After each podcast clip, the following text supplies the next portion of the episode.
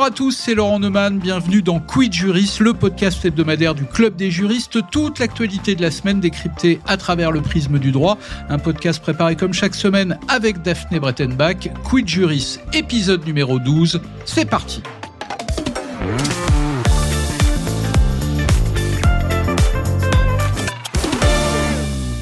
Et cette semaine, l'actualité, c'est évidemment le discours de politique générale du Premier ministre Gabriel Attal. Beaucoup d'annonces concernant l'école, l'éducation, les services publics, le retour de l'autorité, plusieurs projets en préparation aussi, une loi sur la fin de vie, l'inscription de l'IVG dans la Constitution, mais surtout une promesse. La promesse, je cite, de débureaucratiser la France, en finir avec l'inflation des normes, non seulement dans l'agriculture, c'est l'actualité, mais également dans la vie quotidienne des Français et dans celle des entreprises. Et pour en parler, j'ai le plaisir d'accueillir aujourd'hui Christophe Eoche Duval. Bonjour. Bonjour. Vous êtes euh, conseiller d'État, mais la vérité oblige à dire que ce n'est pas en votre qualité de conseiller d'État qu'on a eu envie de vous entendre, mais plutôt comme spécialiste de l'inflation normative, auteur de très nombreux travaux sur cette question. Et je ne dévoile pas un secret en disant que vous publiez bientôt, en mars prochain, euh, un essai aux éditions Plomb intitulé, et ça donne l'idée de notre sujet d'aujourd'hui, pourquoi la France crève de trop de lois. Alors, à date, dit Gabriel Attal, vous avez écouté comme moi son discours de politique générale, le nombre de mots pour dire les normes sur Légifrance s'élève, dit-il, à 44 millions de mots. C'est pratiquement deux fois plus qu'il y a 20 ans. À tous les échelons, dit le Premier ministre, il faut débureaucratiser. Euh, D'abord, j'en conclus que le problème n'est pas nouveau si on est arrivé à ce niveau-là en, en 20 ans de lois et de règles. Ah non, effectivement, euh, il n'est pas nouveau. Et euh, d'ailleurs, je, je, remercie le Premier ministre de bien lire les revues juridiques, parce que c'est dans la revue Actu Juridique, euh, éditée par l'Extinso, que j'ai sorti ce chiffre de 41,1 millions de normes, de mots de mots légifrance pour compter les normes. Voilà. Donc, la source, elle est, est bien là. quand le Premier ministre bah oui, cite les grands bah auteurs. C'est très sympa. Alors, simplement, il a cité une une révélation que je faisais dans, dans Actu Juridique, mais qui est dépassée. Parce que c'était les chiffres pour 2022. Évidemment, quand même, on dispose des chiffres pour 2023. Et donc, je me permets simplement de, de le mettre très, très respectueusement à jour. Nous sommes au, premier, au 25 janvier. Peut-être j'aurai le temps, je ne sais pas l'expliquer pourquoi c'est le 25 janvier, mais c'est le 25 janvier 2023. Nous sommes à 45,3 millions de mots.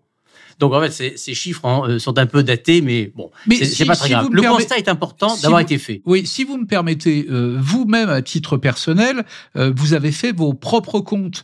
Euh, vous dites il faudrait plus de 2500 heures de lecture 517. pour absorber euh, tous ces textes, toutes ces normes, toutes ces lois, soit, dites-vous, 17 mois à temps complet à raison de 35 heures par semaine. Alors évidemment, euh, ces chiffres-là, ça, ça, ça saute à l'esprit. On se dit dans quel pays vit-on? Oui, ça saute à l'esprit. C'est tout un problème, justement, euh, quand je me suis lancé dans la recherche de la volumétrie des normes.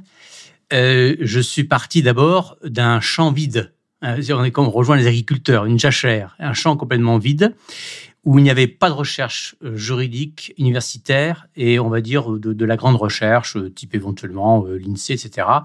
Bref, il y avait rien. Alors il y avait quand même pas tout à fait rien. Il y avait un cri d'alarme que poussait le Conseil d'État, d'ailleurs. Vous avez cité mon grade. Évidemment, je ne le représente pas. Je suis chercheur, mais peu importe. C'est le Conseil d'État qui a tiré la sonnette d'alarme. Alors d'abord, en 1991, par un rapport retentissant dans lequel Madame Françoise Charles-Nagor, qui était à l'époque non pas encore l'écrivaine qu'on connaît, mais à la plume déjà bien acérée, mais rapporteur de la section des rapports d'études, avait dit stop la marée, la logorée même législative. Hein, jusqu'on allait.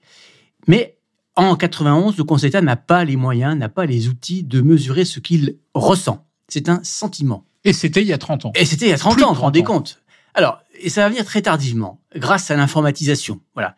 En, en, 1999, rapidement, les textes sont sur Légifrance, un site internet, donc numérisable.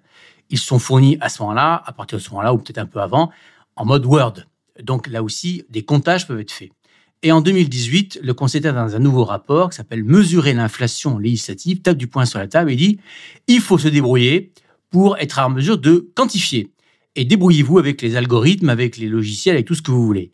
C'est à partir de ce moment-là que le secrétariat général du gouvernement, qui est un service auprès du Premier ministre, comme a mis en œuvre un, logiciel qui s'est mis à compter le nombre de mots. Alors, il a, a plusieurs indicateurs, je vais aller faire vite. Il s'est mis à compter le nombre de mots, que j'appelle donc moi, dans mon jargon, mots légifrance, pour qu'on les comprenne, et euh, de nombre de mots du droit consolidé. Et il fait cette photographie grâce à un radar si je peux donner cette image, qui passe tous les 25 janvier de chaque année civile.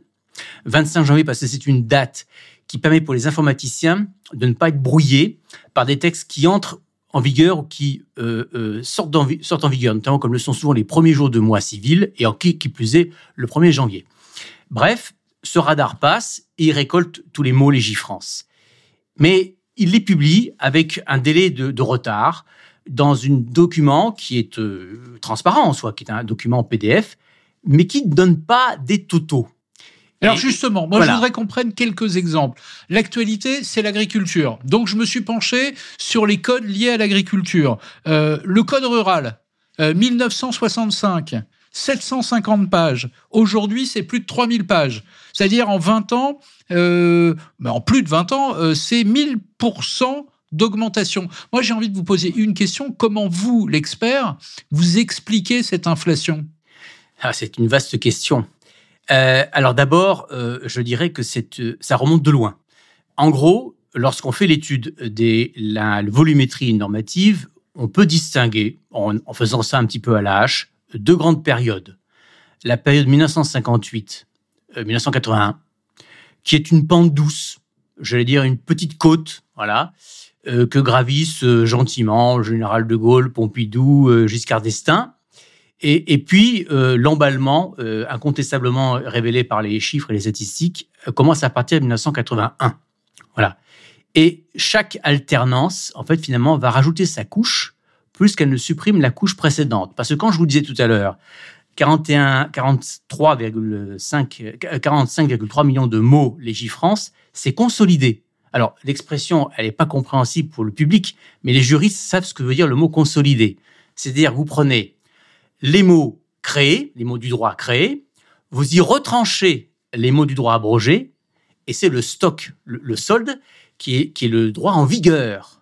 Ça veut dire qu'à chaque fois, euh, alors pour ce qui est en tout cas, ces statistiques ont pu être remontées dans le temps que jusqu'en 2002, et avant 2002, il faut calculer par rapport à l'épaisseur du journal officiel ou l'épaisseur des codes. Et donc, ça veut dire que de 2002 à, 2023, en vérité, chaque gouvernement a rajouté une couche nette avec, alors vous dites les alternances, mais avec vraisemblablement une accélération. simplement, à chaque fois que l'on on cite ces chiffres, c'est souvent pour les déplorer. Or, il me semble, mais peut-être que vous allez me contredire, que l'idée de normer L'idée de réglementer, c'est aussi pour protéger. Et mieux protéger, eh ben on vous objectera que c'est au fond le, sens de l'histoire. Alors, c'est vrai que euh, on, peut dire, on peut dire cela. D'abord, les normes protègent, ça, ça va de soi. Euh, ou les normes peuvent évidemment dissuader euh, certains types de, comportements, ou peuvent chercher à faire évoluer un comportement économique, social ou, individuel. Ça, c'est pas le sujet. La question, quand on revient, par exemple, à l'exemple de l'agriculture, ben, on pouvait vivre avec un code rural, comme vous l'avez cité, euh, qui faisait euh, dans les dans les 600 pages. Et on était, on était un, deux, trois, parfois, enfin, on était dans tiercé, en tout cas, des, plus grandes puissances agricoles. Était-on un État sous-développé au terme civilisationnel, au terme des normes, au terme, au terme finalement de, la vie courante? Pas, pas, vraisemblablement, ou, pas, pas de manière euh, flagrante. Est-ce qu'avec un code rural qui est passé à 3000 pages, euh, on est plus euh, civilisationnel, plus euh, encadré, plus protégé. Vous savez, il y a plein de normes qui, en été, à force de voir protéger, se retournent contre celui qu'elles cherchent à protéger. J'ai plein d'anecdotes dans ce domaine. Hein. En tout cas, j'y vois un problème. C'est qu'il y a une règle de base que tout le monde connaît, y compris les non-juristes, c'est que nul n'est censé ignorer la loi. Or, quand on arrive à cette abondance de textes normatifs, eh ben, pour le coup, euh, personne ne la connaît plus, la loi. Personne n'est capable de la connaître dans son entièreté. Oui, alors personne ne la connaît, mais en vérité, il y a quand même des gens qui la connaissent. Ça peut être évidemment, bien sûr, le, policier, le gendarme, le juge, euh, le, requérant qui, vous reproche de ne pas avoir appliqué une norme qu'il estime de pouvoir lui bénéficier, etc. Donc, à un moment donné, les normes, c'est pas pas du blabla, euh, ça se paie. Alors d'abord, qu'il y a des opérateurs économiques qui ne peuvent pas se permettre de tricher avec les normes. Ils se mettent aux normes. Se, mettre aux normes, ça, ça, mise aux normes, ça a bien un sens. C'est-à-dire celui qu'on n'a pas le choix parce qu'on ne peut pas vivre dans l'illégalité ou dans le risque juridique de l'illégalité.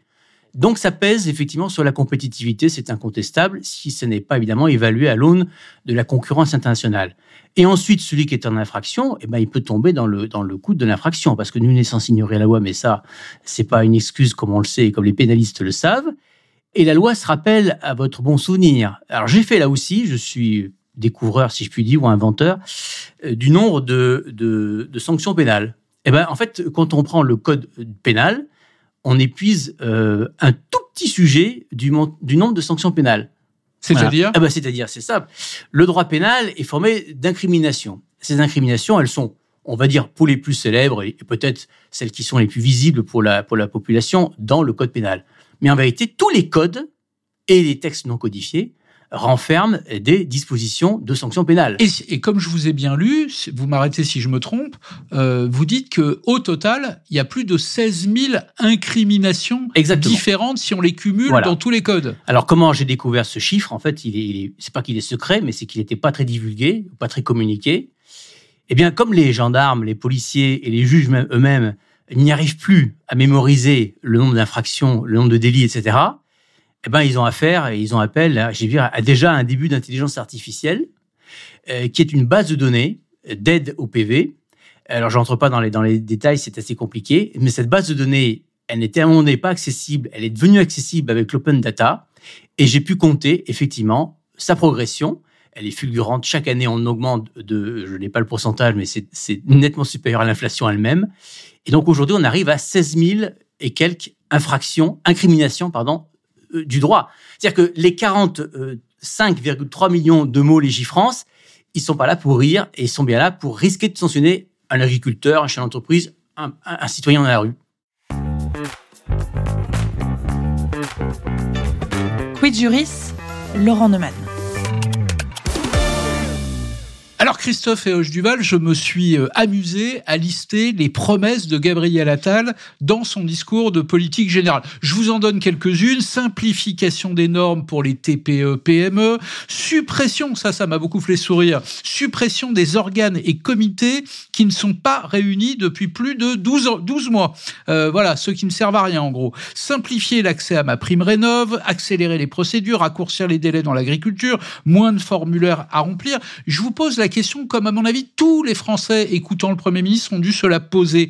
Comment un Premier ministre peut-il tenir de telles promesses? Parce que, faut dire la vérité, j'ai l'impression d'avoir entendu ça depuis des années. Je me souviens, par exemple, du choc de simplification proposé par François Hollande en, en 2013. Est-ce que ces promesses sont tout simplement tenables? Alors c'est bien le problème. Et d'abord, effectivement, euh, le Premier ministre, d'abord, il faut, saluer quand même malgré tout son constat, le courage de son constat. C'est toujours bien d'avoir des médecins qui, qui, qui voient la plaie ou qui voient la maladie. Voilà. Parce que déjà, s'il la voyait pas et s'il l'ignorait, eh ben, euh, euh, le malade a très très peu de chances d'être sauvé par son médecin.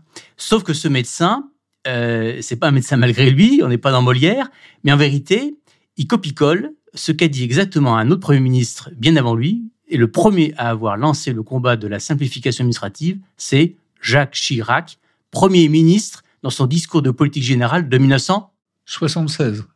74. 74. Donc ça veut dire que les Français, ils ont ce refrain dans la tête. Et alors là, bon, je vous passe le nombre, etc. J'ai fait la recherche parce qu'il y a un site formidable qui s'appelle viepublic.fr sur lequel vous avez à peu près 80% de tous les discours officiels euh, des, des, des, premiers ministres, des chefs d'État, des ministres. Et j'ai compté le nombre d'occurrences euh, du mot simplification administrative. Alors, je le dis même pas parce que les auditeurs là seraient horrifiés. C'est-à-dire que c'est une, c'est une rengaine, c'est un refrain. Donc, euh, attendez, attendez. Vous êtes en train de nous dire qu'en réalité, il a bien pointé le souci, mais qu'en réalité, il ne pourra rien y faire? Alors, je dis surtout qu'il le pointe comme le pointent tous les chefs d'État tous, alors, sauf le général de Gaulle, je n'ai pas trouvé l'occurrence simplification administrative. François Mitterrand, je n'ai pas retrouvé l'occurrence simplification administrative dans un de ses discours, mais tous les autres ont tous prononcé avec des statistiques. À commencer par euh, Georges Pompidou qui disait à arrêtez d'emmerder les Français. À commencer par Georges Pompidou, arrêtez d'emmerder les Français, etc. Donc tous ont prononcé ce vœu de simplifier. Voilà. Et effectivement, là, vous citiez euh, celui qui a une expression qui rajoute dans la communication, qui est le choc de simplification. C'est effectivement François, euh, euh, c'est effectivement François Hollande qui, en 2013, en mars 2013, va dans un discours devant des chefs de, chefs d'entreprise, etc., prononcer l'expression et en faire sa marotte. Peut-être d'ailleurs sa conviction personnelle, mais en tout cas sa marotte, à la suite duquel il commande un rapport au, au, au sénateur Lambert qui sera le rapport sur euh, comment sortir de l'inflation. Mais attendez, j'entends je, tout cet historique est absolument passionnant, mais c'est la démonstration qu'ils ont tous pointé la même maladie, mais que aucun n'a été capable de la soigner. Eh ben effectivement, il y a une sorte d'impuissance, et cette impuissance, elle est, elle est très gênante du point de vue citoyen.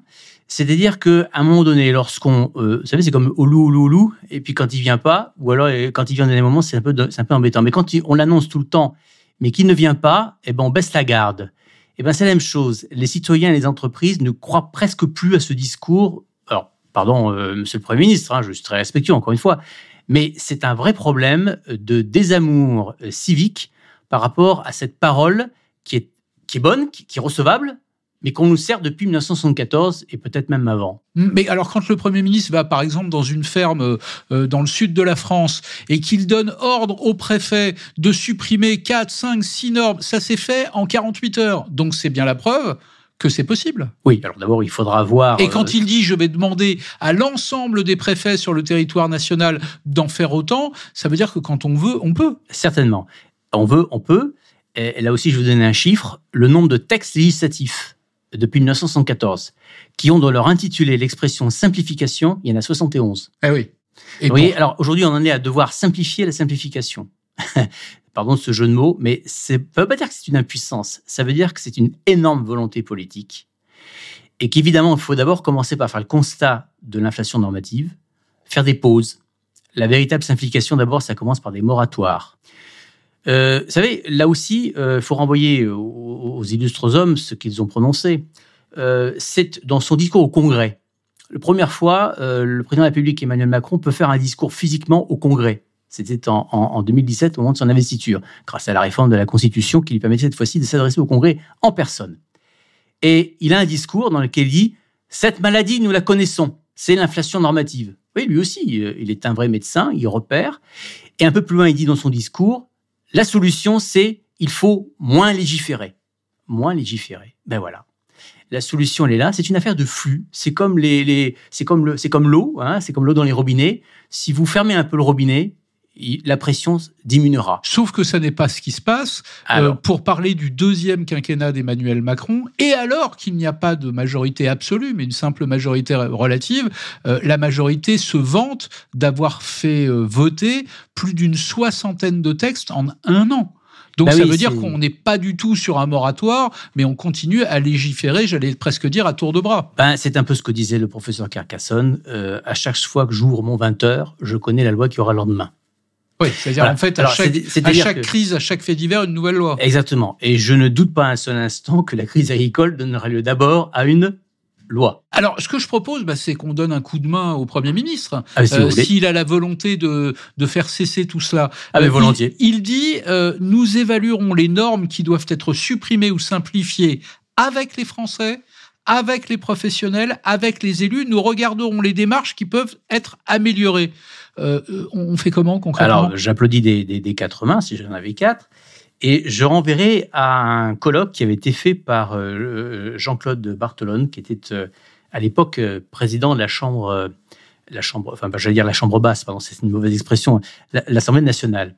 Et il avait convoqué un, colloque fort intéressant, alors qui s'appelait pas moins légiférer, mais qui s'appelait mieux légiférer. Bon, admettons, moi je préfère moins légiférer que mieux légiférer.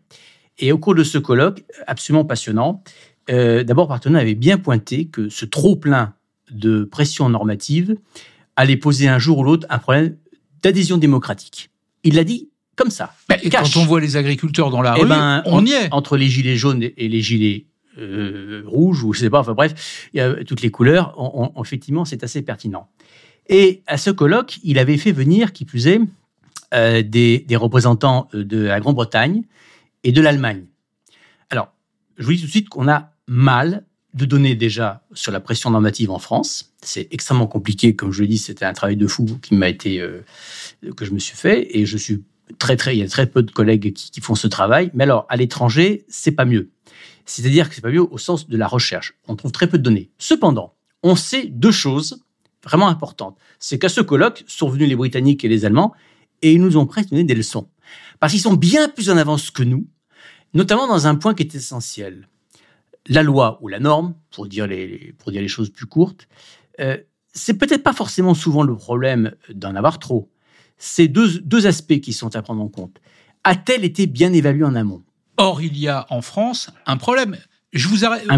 Par ce premier point. Alors allez-y. L'étude d'impact. Eh ben voilà, justement, Voilà. vous y Euh, or, si ma mémoire est bonne, en 2008, il y a eu une réforme de l'étude d'impact préalable des lois. 2008, Nicolas Sarkozy, vous êtes en train de me dire qu'en France, ça n'a servi à rien. Ah, rien du tout. Alors, je suis vraiment désolé de faire de la peine à, à M. Warsman, qui est à l'origine de cette bonne idée, mais comme souvent, l'enfer est pavé de bonnes intentions. C'est-à-dire que ce qu'a bien montré le colloque euh, Bartolone, permettez-moi de le résumer comme ça en 2014, c'est de constater une chose. Quand c'est le gouvernement lui-même qui fait ses études d'impact, comment voulez-vous qu'en vérité, il se tire une balle dans le pied en disant non, la norme est, va être trop chère, non, Vous la norme... dire que le gouvernement est jugé parti. Mais écoutez, c'est pas moi qui le dis, c'est le Conseil économique, social et environnemental qui en 2019 a fait un bilan le plus complet qui soit sur que valent les études d'impact et son vous inviterez si vous voulez le Conseil économique et social son rapporteur, mais son bilan est désastreux. Or, vous preniez l'exemple de l'Allemagne. Alors l'Allemagne, Allemagne, Suède, Italie, aucune loi n'entre en vigueur si elle n'a pas, on n'en a pas évalué l'impact préalablement. voilà, mais seulement attention, c'est pas seulement l'évaluer. L'évaluation c'est très très important. Mais l'évaluation par un organisme indépendant. C'est ça qui se passe. Alors en Allemagne, effectivement, il y a un organisme indépendant du Parlement, indépendant de l'exécutif, Qui s'appelle le, le Norman Control Act. Alors, je prononce très mal l'allemand, pardon. Et en Angleterre, vous avez la même La chose ch- avec Norman la Regulatory. Policy ça, Committee, voilà, C'est la chambre Exactement. de contrôle des normes. qui sont des organismes d'experts indépendants, on va dire, comme on dirait en France, des autorités administratives indépendantes, voilà, qui, qui reçoivent très en amont. On leur donne du temps aussi, c'est pareil. Quand on fait les lois en précipitation, en général, on aboutit certainement à une catastrophe. Et, et donc, ces organismes indépendants, ils vont auditer. Ça veut dire aussi qu'ils vont concerter. Ils vont entendre les différentes parties. Est-ce que c'est facile? Est-ce qu'il faut faire ça? Combien ça va coûter? Etc. Le coût des normes, c'est- c'est c'est une vraie mascarade, le coût des normes. Si vous voulez, on en dira un mot. Et, et donc, euh, l'évaluation permet parfois de dire, eh ben non, on y renonce. Ayons le courage d'y renoncer, parce que le bilan coût-avantage, il est nul. Voilà. Ou il n'est pas, il est pas pertinent. Donc, on écarte la norme. Mais là, on pose un problème politique. C'est Ah, que on fait, vous, vous disiez à juste titre un fait divers, une loi, mais quand on annonce aux Français une loi, on donne l'impression politiquement d'avoir résolu le problème. Euh, et vous êtes en train de nous expliquer que dans la plupart des cas, euh, malheureusement, ça ne résout rien. Alors, je, conçois évidemment que parfois l'opinion publique, telle qu'éventuellement elle est interprétée, telle que des fois elle est, instrumentée, peut pousser le politique à se dire j'ai une demande et j'ai satisfait. Mais je crois qu'au fond, la plus grosse demande qu'ont plutôt finalement euh, les, les consommateurs de normes, qui sont les citoyens, qui sont les entreprises, c'est d'abord d'avoir des normes raisonnables, praticables et exécutées, exécutables. Voilà. Parce que il sert à rien d'avoir 45,3 millions de mots Légifrance et finalement de se dire qu'avec ce stock, mais comment se fait-il qu'on ait encore besoin de texte? Vous voyez? Il y a tout dans la loi en vérité aujourd'hui, mais parfois il y a des zones d'inapplication. Donc on va rajouter une couche pour dire je n'applique pas telle norme, donc j'en crée une nouvelle. Très bien. Donc ça, c'est le premier point, l'étude d'impact. Vous avez dit il y a deux points. Quel est le deuxième? Oui, le, le deuxième, alors le deuxième pour moi, c'est ce que j'appelle la représentativité de la norme, c'est-à-dire évidemment euh, l'adhésion, l'adhésion à la norme. Voilà. Alors l'adhésion à la norme, c'est un sujet un peu un peu touchy. Hein, et je ne sais pas si dans le temps imparti, je peux vraiment l'aborder.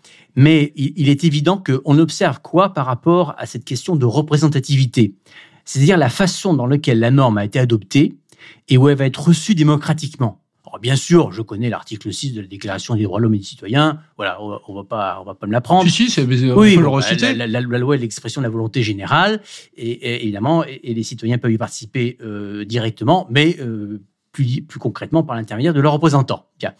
Euh, une fois qu'on a dit ça, on, on- on a dit effectivement un système dans lequel il suffit que nos représentants élus tous les cinq ans, ben voilà, ils ont le bouton pour appuyer sur toutes les normes qu'ils veulent.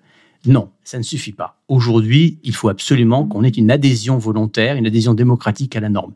Donc une question de représentativité. Or, qu'est-ce qui se passe malheureusement depuis ce que j'intitule comme étant une révolution à l'intérieur de la Constitution de 58 C'est cette modification, je dois le dire, en 2002, en 2000 plutôt, mais qui était entrée en vigueur en 2002, de la euh, conjonction entre la majorité présidentielle et la majorité législative. On a donc la fameuse inversion du calendrier. Et avec l'inversion, alors c'est la réduction du mandat à 5 ans et l'inversion du calendrier qui effectivement a été votée dans la foulée et comme une sorte de couple. Et désolé de dire, c'est une opinion de juriste, c'est une opinion euh, peut-être de citoyen, voilà, je n'engage personne à dire cela, mais cette, cette petite révolution, cette cinquième république bis qui s'est créée, a, a créé un couple exécutif législatif complètement associé qui fait que la machine, ce que j'appelle la planche à normes, elle a tapis rouge. Et tous les, tous les outils de la Ve République sont utilisés pour produire la norme. C'est ce que je disais, le robinet est ouvert à fond. Un exemple, euh, de 58 à, à, 2002, pour simplifier, hein, eh bien, euh, il y avait très très peu de recours à ce qu'on appelait la procédure d'urgence.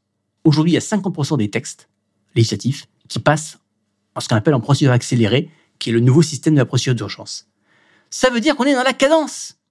Dépêchez-vous, il faut voter, il faut voter. Y compris récemment à propos de la loi immigration où il n'y a même pas eu de débat à, l'Assemblée. À ce que s'ajoute à cela un autre outil qui s'appelle évidemment le 43-3 alinéa de la Constitution, qui effectivement euh, est un travers qui autorisé bien sûr dans la Constitution, il n'y a pas d'espèce de doute. Mais quand effectivement sur 100 recours au 49-3, vous en avez alors je crois que Madame Borne était partie avec 20. Euh, elle, a dépassé, je crois. Elle, a presque. Elle a frôlé. De, on lui a évité qu'elle dépasse Monsieur En tout cas, c'était plus de 25. elle a évité on lui a évité qu'elle dépasse Monsieur Rocard. Et évidemment, on, déstabilise complètement l'adoption, le mûrissement, ce que j'appelle le mûrissement démocratique euh, de la norme. Donc d'une norme acceptée. Et notez une chose très importante. Qu'est-ce qui se passe avec la crise agricole? De quoi euh, Comment c'est parti D'une norme mal adoptée? Mal évalué, mal adopté. Le GNR, dont on supprime la, partie de remboursement. C'est adopté dans quoi? Dans la loi de financement de finances publiques. Et cette loi, elle est adoptée comment? Procédure accélérée, étude d'impact, donc je ne suis pas allé vérifier, mais qui probablement n'avait au moins pas vérifié ces effets-là. Deuxièmement, procédure accélérée, donc cadence, cadence. Et troisièmement, ça s'est fini par un 49.3. Par un 49.3, comme tous les textes. Et, et alors les citoyens, et en l'occurrence les citoyens agricoles, découvrent ce texte, comme vous autres, Évidemment, bien sûr, ce texte, il n'est pas assumé, il n'est pas évalué, il n'est pas adhéré. Alors, je, juste, je voudrais qu'on réponde à, quelques questions extrêmement précises. En France, en France, il y a un Conseil national d'évaluation des normes, qui pourrait d'ailleurs être l'équivalent de l'organe que vous citiez euh, en Allemagne. Euh, pourquoi c'est pas le cas? Pourquoi ça ne marche pas? Alors, d'abord, euh, ce conseil, dont il faut saluer l'existence, a été présidé pendant longtemps par M. Alain Lambert, il est une suite, on va dire, euh, euh, du, rapport Lambert, hein, quelque part, euh, voilà.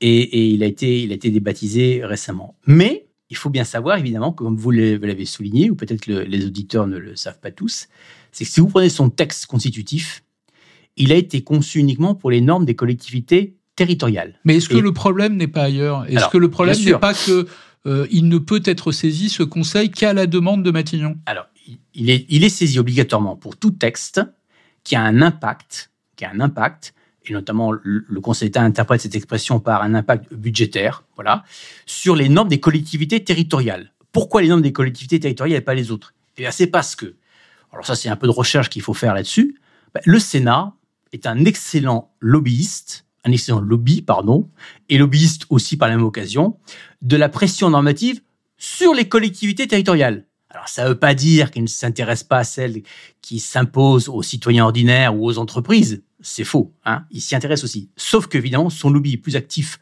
sur les collectivités, qui trouvent, elles, plus de caisses de résonance. Et ils se sont créés un, comité, on va dire, une commission, qui évidemment les protège un peu. Alors, le bilan de ce conseil euh, d'évaluation des normes, qui porte mal son nom, parce qu'évidemment, par l'expression, on croit que ça concerne toutes les normes, et on croit qu'il évalue, alors qu'il n'évalue pas. Il, il, il examine il donne un avis sur l'impact que ça pourrait avoir. Mais il n'a pas les moyens euh, techniques, euh, financiers, informatiques, euh, de juristes ou d'économistes pour évaluer au sens où il va dire, tiens, tel projet de norme de collectivité territoriale coûterait tant de millions. Non, ça, il ne peut pas le dire. Il n'en a pas les moyens, ce n'est pas vrai. Il est rattaché au ministère des Finances qui pourrait peut-être l'aider, mais qui ne l'aide pas dans ce domaine. Et il pourrait être élargi, certes, c'est vrai. Mais il s'occupe que des collectivités parce que c'est le focus aujourd'hui qu'on a en France euh, de protéger les collectivités bah, de, la croissance normes qui leur coûte cher, dont elles se plaignent, etc. Et, le résultat bah, c'est que les questions agricoles, par exemple, ne font pas partie euh, du champ d'application de, ce conseil d'évaluation. Échappe complètement à son œil, à sa vigilance. Alors bien sûr, on pourrait imaginer d'élargir son champ. C'est une possibilité tout à fait qu'a le et, peut-être de le rendre statutairement indépendant. Et de le rendre statutairement indépendant. Je note qu'il y a eu récemment un projet de résolution, euh, malheureusement au Sénat, qui se proposait tout à la fois, de, en ayant l'air de, renforcer son rôle, malheureusement de proposer la suggestion de le rattacher au service du Premier ministre. À mon avis, ce n'est pas l'opinion que j'en ai. Il faut en faire un organisme comme les Allemands, comme les Britanniques, un organisme parfaitement indépendant et à l'abri, par conséquent, des pressions, des lobbies, parce qu'il y a aussi des lobbies qui sont pour les normes, n'est-ce pas? Comme il disait lui, qui sont contre les normes. Donc il faut être à l'abri de ces différents lobbies et il faut être à l'abri aussi de la pression du gouvernement qui vous dirait non, non moi je veux absolument une loi, je veux une loi, je veux une loi. Voilà, c'est pas nécessaire qu'il y ait toujours C'était passionnant de vous entendre, au moins sur un point, parce que à la faveur de cette crise agricole, euh, on a beaucoup focalisé la question de l'inflation normative autour de la surtransposition euh, des normes venues euh, de l'Europe. or, en vous écoutant, j'ai l'impression que c'est une toute petite partie du problème. Mais est-ce qu'il y a là, comment dire, une cause supplémentaire de la maladie que vous décriviez?